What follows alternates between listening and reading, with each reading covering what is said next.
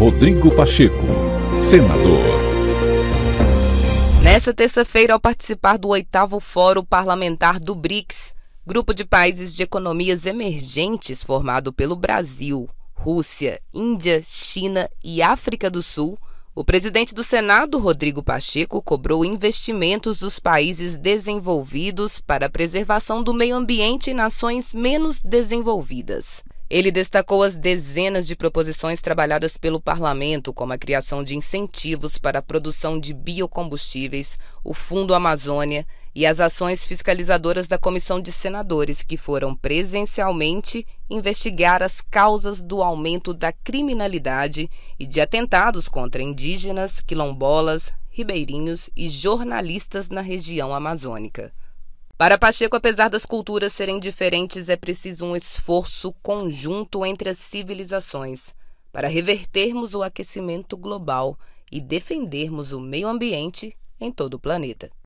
Nossas origens são diferentes. Nossos povos são diferentes. Nossas culturas também são diferentes e nossas línguas também. Nosso futuro, entretanto, pode ser convergente o principal objetivo do nosso diálogo é estabelecer as bases e trabalhar em prol dessa convergência entre os nossos países. Os esforços, entretanto, como disse há pouco, devem ser sinceros e devem ser conjuntos. Uma das dificuldades que enfrentamos é o não cumprimento por parte dos países desenvolvidos do compromisso de apoio financeiro aos demais países em seus esforços de combate às mudanças climáticas. Questões como essa devem ser prioritárias e recorrentes em nossas pautas. O povo conta com nossas ações, não com nossas intenções.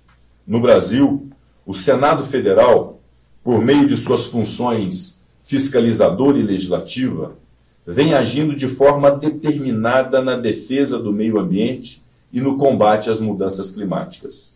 Uma de nossas ações fiscalizadoras mais recentes, motivada pelo triste episódio que envolveu a morte do indigenista Bruno Araújo e do jornalista Dom Phillips, foi a criação de uma comissão de senadores para investigar, em loco, as causas do aumento da criminalidade e de atentados contra indígenas, quilombolas, ribeirinhos, jornalistas, ativistas em regiões de preservação ambiental, como a região amazônica.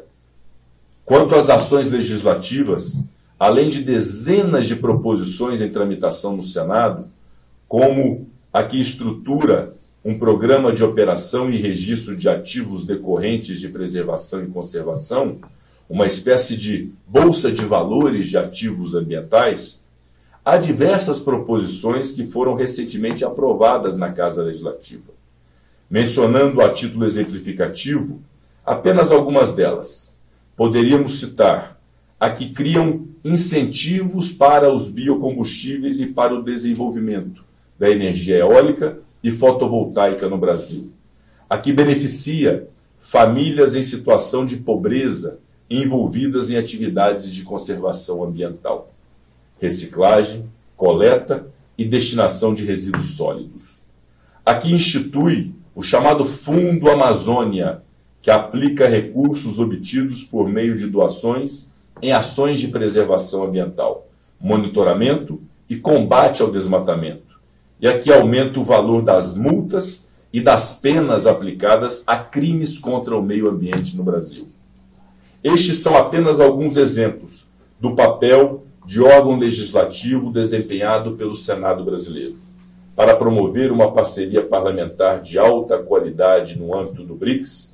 É preciso também compartilhar cada vez mais nossas experiências parlamentares e criar oportunidades para uma atuação conjunta, harmônica e convergente em quaisquer assuntos que nos sejam caros e que nos fortaleçam.